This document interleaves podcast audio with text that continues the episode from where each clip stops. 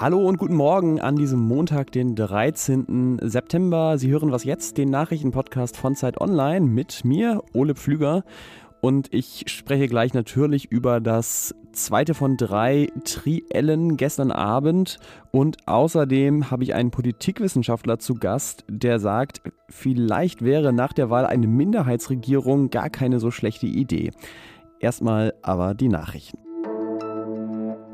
In dieser Woche werden Impfungen gegen Corona in Deutschland so leicht zu bekommen sein wie noch nie. Unter anderem in Straßenbahnen, an Fußballfeldern, in Bussen, Bahnen und Moscheen soll geimpft werden. Kurz, wie Kanzlerin Angela Merkel hier sagt. Überall da, wo Sie den Hinweis sehen, hier wird geimpft können Sie sich ohne Termin und kostenfrei impfen lassen. Mit dieser Aktion Hier wird geimpft soll eben allen, die bisher noch zögern, sich impfen zu lassen oder auch denen, die das bisher nicht organisiert bekommen haben, die Entscheidung leichter gemacht werden. Ich bitte Sie daher, schützen Sie sich selbst und andere lassen Sie sich impfen. Bisher haben sich 55 Millionen Menschen in Deutschland impfen lassen, aber das Robert Koch Institut warnt davor, dass diese Impfquote noch nicht hoch genug ist, um neue Kontaktbeschränkungen im Winter und im Herbst zu vermeiden.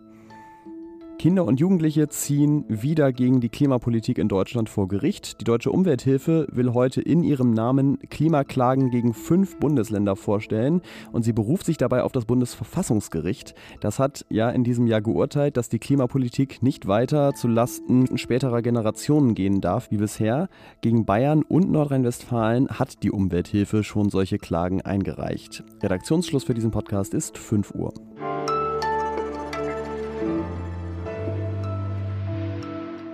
Olaf Scholz gegen Annalena Baerbock gegen Armin Laschet. Natürlich habe ich mir gestern Abend das zweite Triell in ARD und ZDF angeguckt und äh, ich vermute Sie auch. Deswegen moderiere ich jetzt auch gar nicht groß rum, sondern schreite sofort zu unserem Politikredakteur Ferdinand Otto mit der Analyse. Hallo Ferdinand. Hallo, grüß dich. Die Umfragen zu diesen Debatten, die sind ja immer ein bisschen mit Vorsicht zu genießen, aber Infratest und die Forschungsgruppe Wahlen haben beide ermittelt. Olaf Scholz hat wohl auf die Befragten am überzeugendsten gewirkt. Man bekommt dann Olaf Scholz als Bundeskanzler und das führt auch dazu, dass eine Regierung gebildet wird, die diesen Grundsätzen entspricht. Deckt sich das mit deinem Eindruck oder liegt das vielleicht auch einfach daran, dass Scholz eben im Moment sowieso der beliebteste Kandidat ist? Also die Duelle werden von Leuten gesehen, die ja mit einer gewissen Kanzlerpräferenz diese Duelle sich anschauen. Da ist natürlich hier ist es klar, dass man den eigenen Kandidaten irgendwie tendenziell ein bisschen sympathischer ist und dem vielleicht auch das ein oder andere nachsieht. Und ähm, so wird das bei Scholz wahrscheinlich auch zu erklären sein, einfach dieser Vorsprung. Aber es stimmt schon, in den Triellen bislang hat er einen erstaunlich souveränen Eindruck. Ich kann mir schon vorstellen, dass er da einfach einen, für viele Leute eine, eine, eine gewisse Ruhe, eine gewisse Kontinuität ausstrahlt. Ja, und Armin Laschet äh, von der CDU findet sich jetzt plötzlich in den letzten Wochen in der Herausfordererposition fast schon wieder und hat versucht, Olaf Scholz zu attackieren. Man muss Ihnen die Frage gar nicht stellen, ob Sie mit der Linken koalieren würden, weil Sie haben sie ja schon beantwortet. Ist ihm das gelungen? Was war dein Eindruck?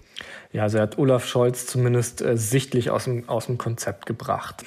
Die Frage war eingangs gerichtet äh, an Olaf Scholz wegen der Durchsuchung in seinem Finanzministerium.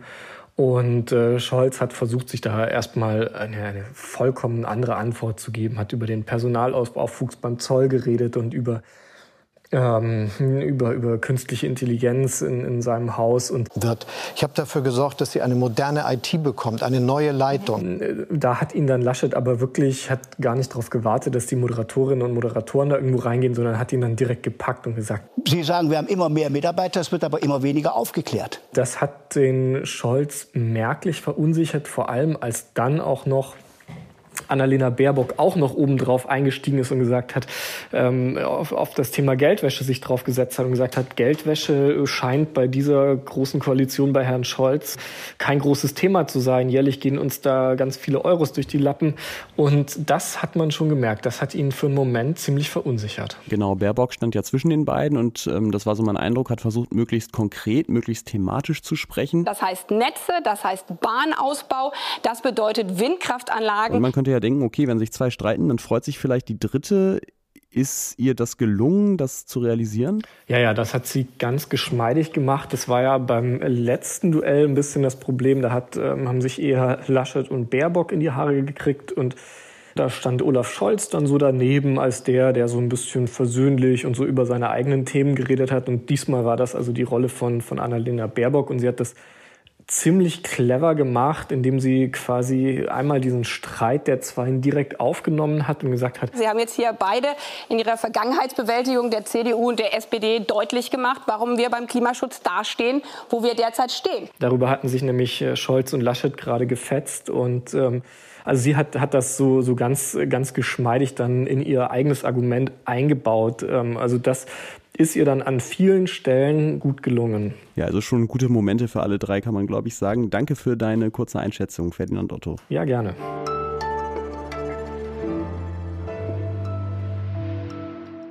Und sonst so? Es gibt schon wieder Nachwuchs in der Zeit-Podcast-Familie. Ich habe mal nachgezählt, das ist schon der vierte neue Podcast, den wir dieses Jahr starten. Und die Hosts sind diesmal Judith Scholter und Markus Flor vom Magazin Zeitgeschichte, also ein Geschichtspodcast. Und der heißt Wie war das nochmal? Der Podcast von Zeitgeschichte. Und in der ersten Folge geht es, passend zum Jahrestag jetzt am Wochenende, um die Terroranschläge vom 11. September, aber vor allem um die Vorgeschichte. Denn natürlich kam der 11. September eben nicht aus dem Nichts. Und um die Folgen bis zu den letzten Wochen, Sie haben das ja auch bei uns gehört, in Afghanistan.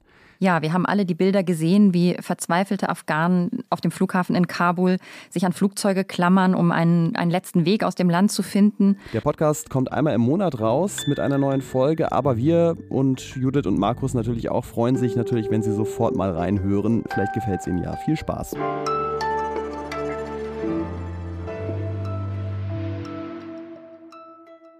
Egal, was das dritte Triell noch bringt, es könnte richtig kompliziert werden mit der Regierungsbildung nach der Bundestagswahl.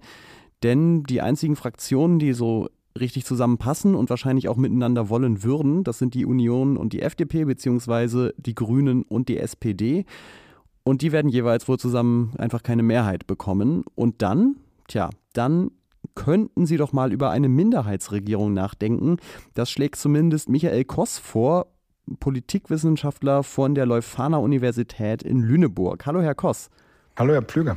Vielleicht gehen wir erstmal noch mal kurz einen Schritt zurück. Wenn ich auf unseren Koalitionsrechner auf Zeit Online gucke, ähm, dann würden nach aktuellen Umfragen alle möglichen Koalitionen möglich sein. Also Jamaika, Kenia, Ampel, Deutschland, Rot-Grün-Rot. Meinen Sie nicht, dass irgendwas davon schon hinhauen wird?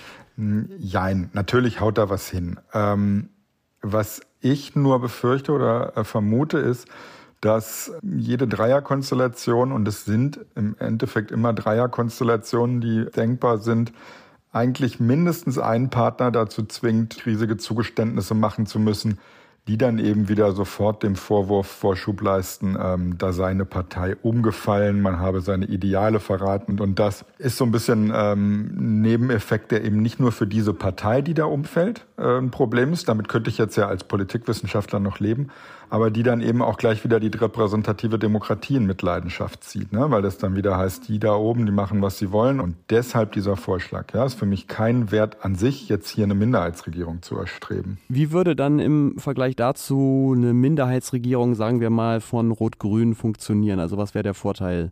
Also der Vorteil wäre gerade, wenn die SPD beteiligt wäre, verstehen Sie mich jetzt wieder nicht falsch, äh, ich will hier keine SPD-Werbung machen, dass man eben sich selektiv Mehrheiten suchen könnte nach links und rechts. Ja, das könnte die Union nicht, zumindest laut ihres eigenen Beschlusses will sie ja mit der AfD keine gemeinsame Sache machen, aber äh, SPD und Grüne könnten eben sich rechts bei FDP und CDU und links bei der Linkspartei Mehrheiten suchen. Und es ist nicht, äh, wenn Sie so wollen, jede Partei für alles verantwortlich. Und deswegen, äh, denke ich, würde dieser Vorwurf des Umfallens ins Leere laufen.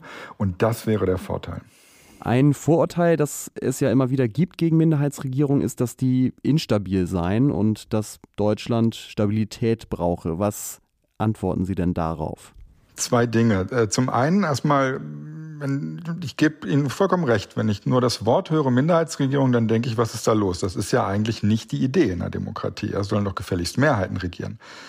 Fakt ist und festgestellt werden sollte, erstmal in einer Minderheitsregierung werden die maßgeblichen Entscheidungen, so wie ich mir das vorstelle, natürlich von Mehrheiten getroffen. Der Punkt ist nur, diese Mehrheiten werden eben nicht an der Stelle schon gebildet, wo eine Regierung eingesetzt wird, aber immer dann, wenn Gesetze verabschiedet werden. Aber diese Mehrheiten sind eben ad hoc etwas eher und deswegen auch, ich würde es positiv formulieren, flexibel.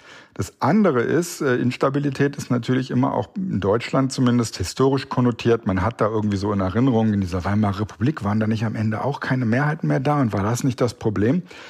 Würde ich ganz sozialwissenschaftlich darauf antworten mit Jein. Das Problem der Weimarer Republik waren eben nicht die Minderheitsregierungen. Es gab in der Tat keine Mehrheiten mehr, aber nicht nur für einzelne Gesetze nicht, sondern für die ganze Demokratie nicht mehr.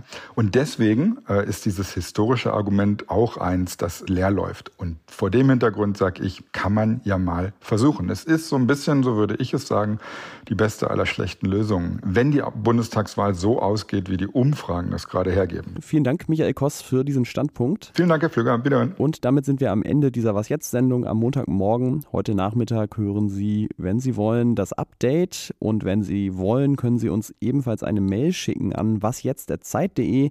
Ich bin Ole Pflüger. Danke fürs Zuhören und bis zum nächsten Mal.